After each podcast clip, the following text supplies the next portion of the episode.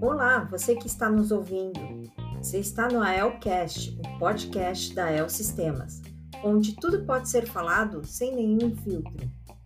Esse podcast é direcionado a todos que trabalham na AEL e que queiram saber mais sobre as ações e práticas da empresa, conhecer melhor seus colegas e opiniões e pensamentos dos líderes em relação a diversos assuntos que serão abordados ao longo dos episódios.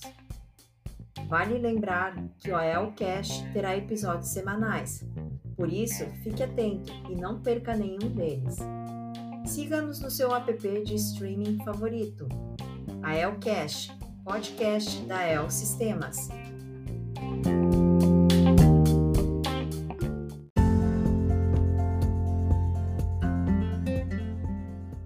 Querido ouvinte do AELcast, seja muito bem-vindo. Hoje estou com o nosso colega Alexandro Santos, da área da qualidade, e o assunto de hoje é 2020, o ano inesperado e o ano da superação.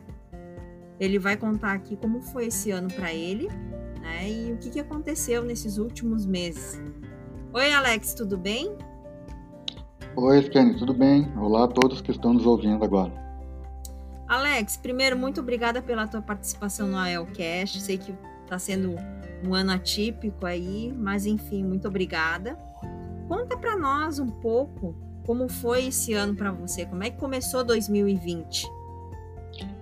Certo, o ano começou bem interessante, né? Tínhamos vários desafios aqui na EL. É, e começamos fazendo planejamento, né, naquele modelo tradicional, né, de planejamento, né, conforme a gente vinha fazendo nos anos anteriores. Né. Ninguém imaginava, né, que esse ano seria desta forma, que teríamos uma pandemia, né, e iríamos ter que nos reinventar para poder é, fazer todas as entregas do ano, né, que, que a gente se comprometeu. Na minha vida pessoal também eu tinha um pouco de mudança, porque meus filhos dançam em invernadas de CTG desde pequenos, né?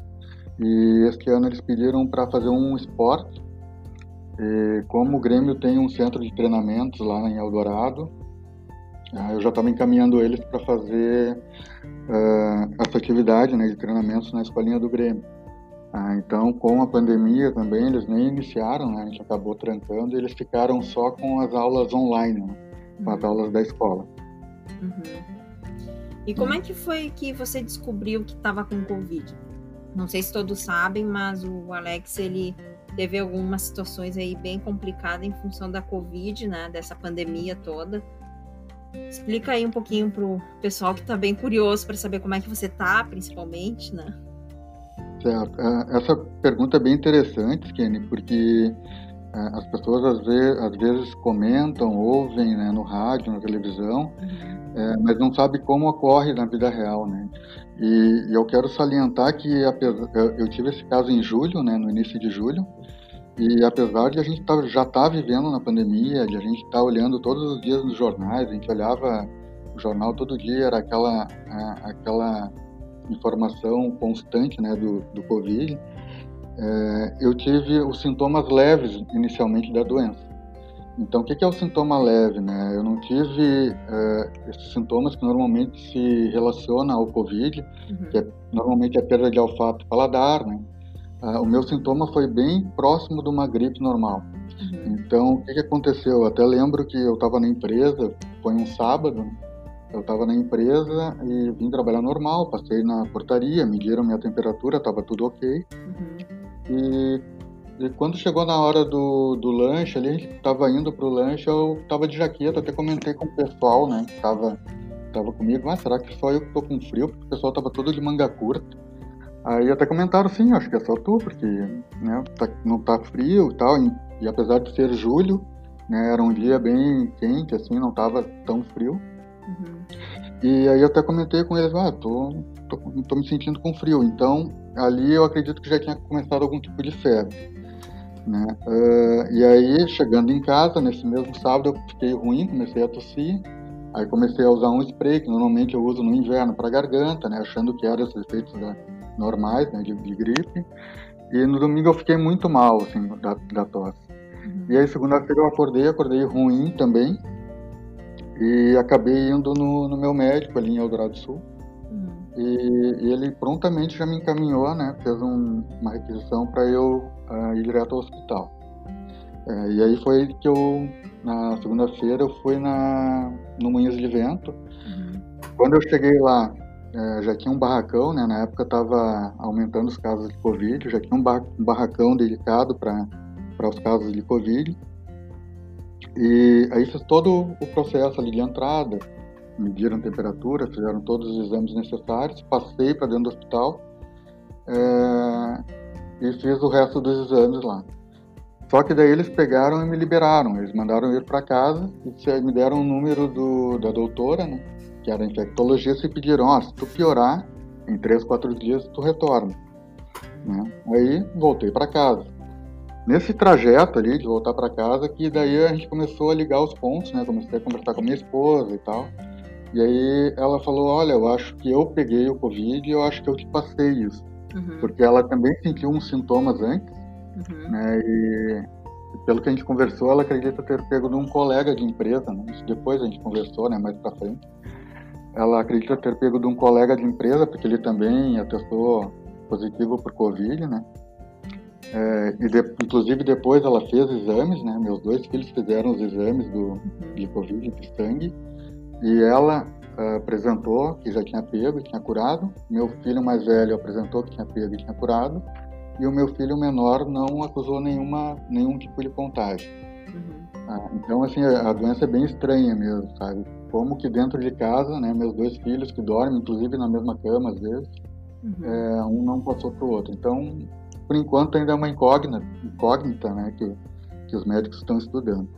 Uhum. É, bom, mas seguindo aí, retornei no outro dia, porque quando eu cheguei em casa, eu passei os exames para o meu médico de Eldorado. E aí ele falou assim, retorna no, no hospital e pede para internar, porque o teu caso já está constatado pelos exames aqui que é Covid. Aí no outro dia eu retornei ao hospital, e aí quando eu cheguei no hospital, a doutora que acabou me atendendo depois, ela comentou comigo, olha, tu vai ficar internado, inclusive era para ter, para tu ter ficado internado ontem, porque os teus exames aqui estão constatando que tu está com Covid, só que a, uma pessoa da equipe dela passou uma informação errada para ela no momento, e aí ela não recebeu a informação correta. Então ela falou assim, mas vamos te internar hoje, e tu já começa o tratamento hoje. Daí para frente, é, eu fiquei uns três ou quatro dias num, em observação dentro do hospital. Inclusive, eu mandava mensagem para os colegas aqui da, da EL, para minha esposa, uh, e esse período de três a quatro dias que eu fiquei antes de ser entubado, eu acabei esquecendo, né, quando eu acordei novamente. Uhum. Então, muitas coisas eu tinha que buscar depois no celular para ver o que eu tinha comentado com as pessoas. E aí, a partir desse terceiro ou quarto dia, uh, eu precisei ser entubado. Então, nesse processo de intubação, né, tu fica em coma induzido, né, e, e esse período que eu fiquei, quando eu acordei novamente, é, eu achei que eu tinha ficado dois dias só em coma, e na realidade foram 14 dias. Uhum. E aí eu acordei e fiquei mais um período dentro do hospital me recuperando. Né, no total foram duas semanas. É, e nessa primeira semana, né, logo depois que tu acorda, assim, essa primeira semana eu fiquei lá, eu fiquei muito desorientado. Então, é, eu perguntava coisas para minha esposa que ela ficava um pouco sem entender, né? Por que, que ele está perguntando isso? Porque na minha cabeça eu estava lá na Zona Sul, né? Num, num outro hospital, é, uhum. que era do Moinhos de Vento também. E ela, não, eu só tem um hospital Moinhos de Vento que está aí próximo ao hospital, próximo ao shopping total, né? Uhum. E aí ela se preocupou, acabou comentando com a doutora, perguntou se era normal, e a doutora, não, vai orientando ele, porque quando ele acorda, assim, depois de um tempo é, longo desses, é normal ficar desorientado. Uhum. Né? E nesse período que eu fiquei, esses 14 dias, a minha esposa tinha contato direto com a doutora. Né? Então ela ia perguntando e ia recebendo o feedback da doutora. Uhum. Só que o que, que, acontece também? Eles, uh, eles não relatam, né? os doutores não relatam uh, toda a realidade que o paciente está passando, né? até porque o meu quadro é, depois, depois que eu saí da internação, ela comentou com a minha esposa, meu quadro chegou a ser gravíssimo dentro da, do Moinhos. E, inclusive, quando eu saí, que eu, que eu dei alta, a doutora comentou com ela que tinha um período que ela achou que ela tinha desistido já. Ela achou que eu não ia me recuperar. Por que isso? Porque logo que eu intubei, é, eu comecei a piorar e no terceiro ou quarto dia, o Muniz de Vento usa um procedimento que é chamado de plasma, né? Que o que é o plasma? É, é o uso do sangue, da parte líquida do sangue de um paciente que já teve o COVID e que foi curado. Eles usam nesse paciente que não está desenvolvendo imunidade. Então foi feita uma aplicação de plasma em mim e a doutora explicou para minha esposa, olha, ele tem que melhorar de três a quatro dias, ele tem que dar um retorno já. E, e eu acabei dando esse retorno seis, sete dias depois. Então, esse período, a minha esposa ficou muito tensa, assim, porque eu não apresentava melhor. E é até um ponto que a doutora falou, ó, oh, se ele não regredir já tá bom. Né? Uhum. Se ele não regredir do que ele tá aqui, já tá bom. Então, é, se ele não tá tendo melhoras, pelo menos ele não tá regredindo. Então, foi toda essa esse contexto, né, nesses 14 dias, né, de tensão, assim, a minha família também sofrendo e os colegas da El aqui também, o pessoal que é conhecido, né, é, sofrendo com essa ansiedade, né, de como a pessoa vai evoluir ou não, né. E muita coisa também eu acabei descobrindo, né, depois que eu estava em casa. Então minha esposa foi contando muitas das coisas que ocorreram nesse período quando eu já estava em casa, né. Uhum. Eu perguntava para ela, olha, eu passei tal coisa dentro do hospital. Ela não aí isso não aconteceu. Acho que tu estava meio um pouco desorientado. Uhum. É, então muitas coisas aconteceram lá é, que eu fui descobrir em casa. Bom, saindo do hospital, uh, tentei retomar minha vida normal ali, comecei a trabalhar uh, home office, né? Uh, comecei a fazer algumas entregas aqui do, do trabalho que eu estava fazendo. E teve um período que eu cheguei a retornar para El, né, para trabalhar presencial, se não me engano foi uma semana. Uh, só que eu saí com quatro sequelas do Covid do hospital. É, uma das sequelas era uma escara no calcanhar. O que, que é uma escara? Tá? Que eu fui aprender só depois que eu tive também, né? Eu não sabia o que, que era. Uh, escara é um tipo de lesão, né? Chama, também chamada de úlcera de pressão, que, que dá em pacientes que ficam muito tempo acamados. Sim. Então, eu fiquei com essa escara, no, uma escara no calcanhar, e mais duas feridas nas costas, né, na região sacra, que o pessoal uhum. fala. É no finalzinho da coluna, ali no último osso da coluna, né, na uhum. parte das costas. Além das feridas, eu saí com a, com a, a, taxa de glicose muito descompensada, né, a hora dava muito baixa, a hora muito alta. Então, minha glicemia ficou muito descontrolada. Então, eu precisava fazer, depois que eu saí, eu tive que comprar toda, todos os aparelhos para medir a, a glicose. E eu fazia medições três vezes ao dia e mais aplicação de insulina, né? Duas vezes ao dia. Além disso, também eu tive uma perda de visão um pouquinho antes de sair do hospital. Minha visão ficou totalmente turva, não conseguia enxergar é, as mensagens do celular. Até eu pedi para o pessoal me mandar, me mandar mensagens em voz, porque eu não conseguia ler, né? É, e depois eu descobri que tudo isso poderia ser por causa da, da glicose, né? Que estava muito descompensada. Uh, então eu fiquei, e, e, essas feridas, essas uh, escaras, era o que menos me preocupava, porque os outros efeitos para mim eram mais graves. Uhum. E na realidade essas escaras foram uh, o que me fizeram retornar para o hospital. Porque eu fui fazendo curativos, né, fui voltando ao hospital, fazia curativos lá.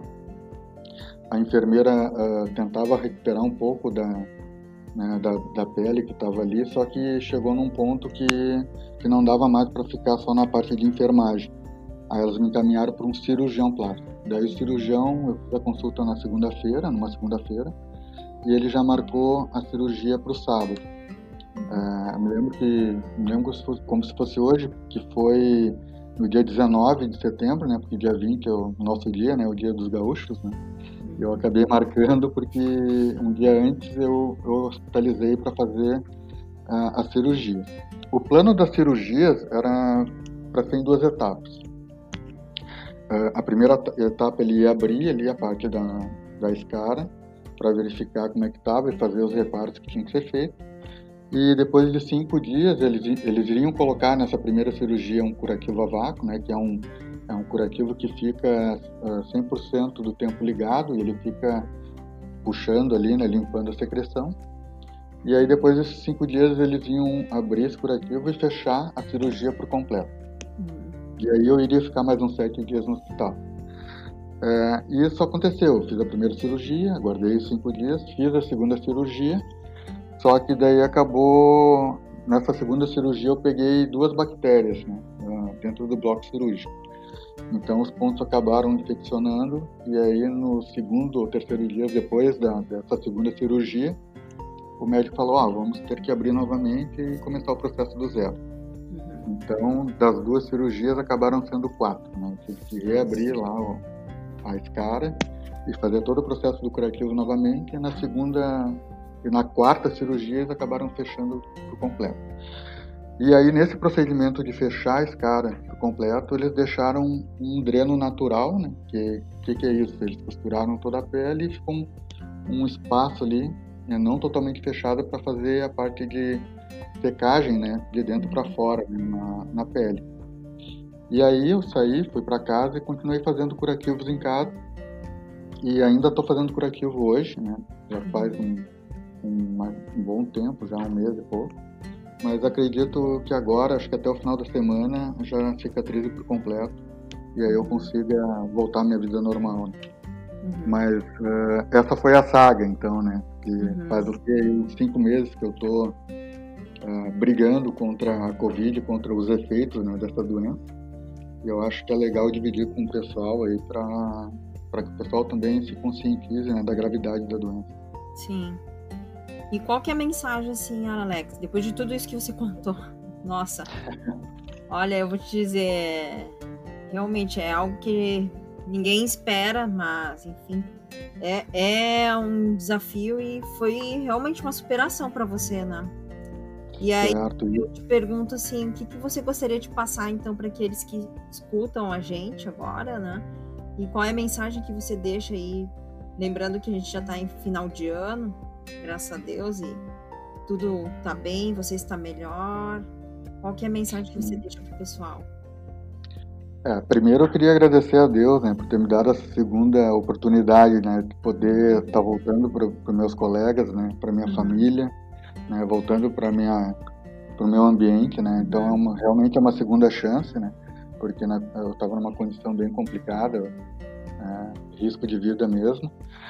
É, agradecer a todo o pessoal, realmente a todo o pessoal da El, assim, que durante esse período colocou um pensamento positivo, né? Fez orações por mim. Uhum. É, alguma coisa muito forte me trouxe de volta, né? Eu tenho certeza que esse pensamento positivo do pessoal que está me ouvindo agora é, foi muito importante. É, durante esse período também, que depois que eu acordei, né, mas mesmo antes, quando eu estava hospitalizado, é, a alta direção da El deu um suporte incrível para minha família. Então, também gostaria de agradecer meus gestores diretos, né, é, o Carlos, o Rogério, eu tinha bastante contato, Uh, na época, a Helena também era diretora, estava em transição com o William, era diretora da qualidade, também deu um respaldo bem grande para minha esposa. Uh, o William me mandou mensagens também depois uh, da El, da Elbit, desculpa. O Gal me mandou mensagem, eu tinha contatos direto com a Carolina Model também. Gostaria de agradecer todo o pessoal que, que, me deu suporte na empresa, né, para que eu tivesse uma recuperação e uma condição de vida uma, uma, uma volta ao trabalho né, mais agradável. Uhum. É, e eu também gostaria de deixar uma mensagem, aproveitar, eu acho que essa entrevista veio em boa hora, né? primeiro porque é uma oportunidade de eu falar com todos da El, né? que eu não uhum. tinha oportunidade ainda de, de ter falado, uhum. e contar um pouco da minha história para eles. Uhum. É, mas agora a gente está voltando, é, saindo de, uma, de, uma, de um período de eleições, e as bandeiras estão ficando vermelhas, né? Então, uhum. os casos de Covid estão aumentando. Né? A gente teve bastante contato físico durante esse período de eleição. Uhum. E eu acho que vale a pena contar essa minha história e pedir para o pessoal para não relaxar.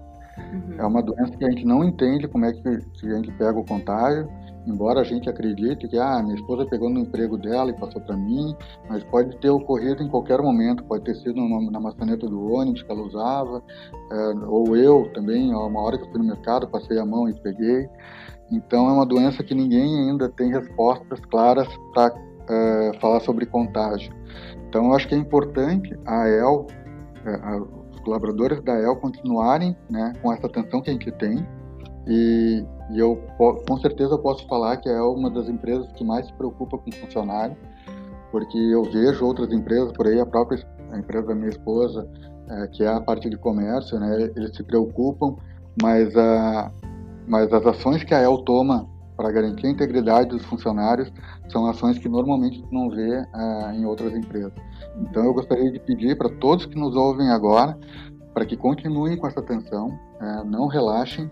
Está né? Tá chegando o final de ano, uh, tentem não né, fazerem aglomerações em praias, para que a gente consiga voltar a trabalhar depois das férias e esteja todo mundo com saúde aqui dentro.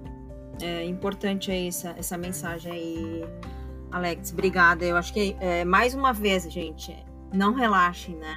Tem todo um guia, todo, tem todo um protocolo de um procedimento com medidas de não usar, é, não compartilhar utensílios, manter distanciamento, né? a questão do uso da máscara, do álcool gel, a limpeza né? do seu, da sua mesa, do posto de trabalho, tudo isso assim que a gente vem trabalhando ao longo do ano né? A gente tem feito um esforço gigantesco dentro da empresa para que isso não aconteça assim né, com os colaboradores. Então, a gente pede, por favor, gente, não relaxem.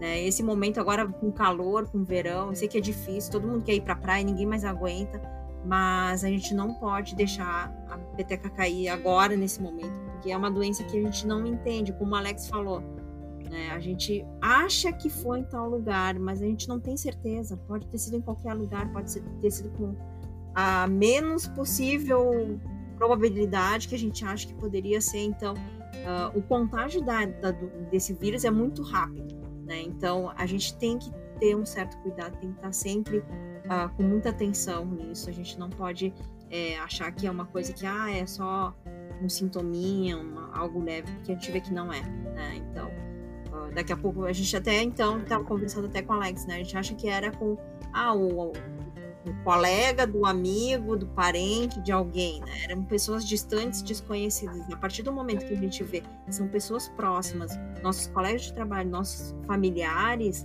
a gente vê que não é tão simples assim, né? é algo que a gente tem que levar a sério mesmo. Né?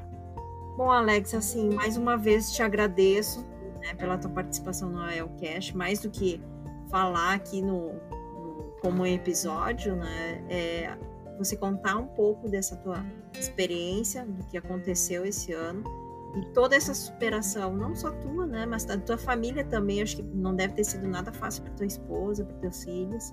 E que bom que a El deu todo um suporte, né, todo o respaldo necessário nesse momento, porque a gente viu que não era algo simples, né, de se resolver e tava todo mundo na torcida mesmo, assim. Eu mesmo, quando eu fiquei sabendo da tua situação, puxa vida, é, é algo assim que a gente não, não gostaria que acontecesse com as pessoas da El, porque a gente tem um carinho especial por vocês, né? Todo mundo tá ali, todo mundo conhece, cada um ali, a gente convive diariamente, e aí a gente perceber que tá numa situação assim tão dramática é, é complicado, a gente fica impactado, né? Eu lendo o teu relato também, eu fico assim, escutando tudo aquilo que você passou é, é tão assim pare, parecia até tão distante porque não era algo que a gente viveu né, de alguém tão próximo. E quando vê de alguém que pô, o Alex estava ali com a gente trabalhando todo dia sabe? E aí a gente fica chocada assim. Mas a gente fica feliz também de que você está se recuperando está melhorando a cada dia é um passo de cada vez um dia, um dia de cada vez. E que bom que as coisas estão melhorando né? E espero que ano que vem seja um ano melhor para todo mundo, principalmente para você e para sua família. Né? E conta com a gente sempre que precisar. Eu acho que, independente da situação, tá todo mundo torcendo, né? Para que esse vírus logo acabe e que a gente possa voltar à nossa normalidade. Tá bom? É. Obrigada. É, a família realmente foi muito importante. Minha esposa foi incansável né, nesse período todo. Me atendeu, era, era e é ainda minha enfermeira particular. Né? É, então tenho, tenho que agradecer muito a ela, assim, aos meus filhos também por me darem Sim. força né, para continuar, não desistir. E um forte abraço a todos, aí, um excelente final de ano. mais uma vez, muito obrigado por todos os pensamentos positivos de vocês e que estejamos todos com saúde ano que vem, né, de volta a ela. Sim, sim. Amém. Então tá, pessoal, muito obrigada, pessoal, pela audiência. Agradeço mais uma vez, Alex, pela participação. Espero que vocês tenham gostado do episódio e que possamos aí nos ver nos próximos no próximo AELcast, tá bom? Um forte abraço. Tchau, tchau. Um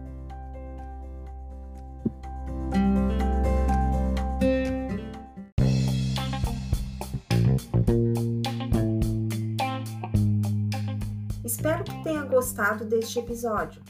Clica lá no botão seguir do seu app de streaming e não deixe de enviar seus comentários, feedbacks ou sugestões de assuntos relevantes para os próximos episódios. Manda lá para o e-mail comunicacão, sem cedilha e acento, arroba ael.com.br e até o próximo AELcast.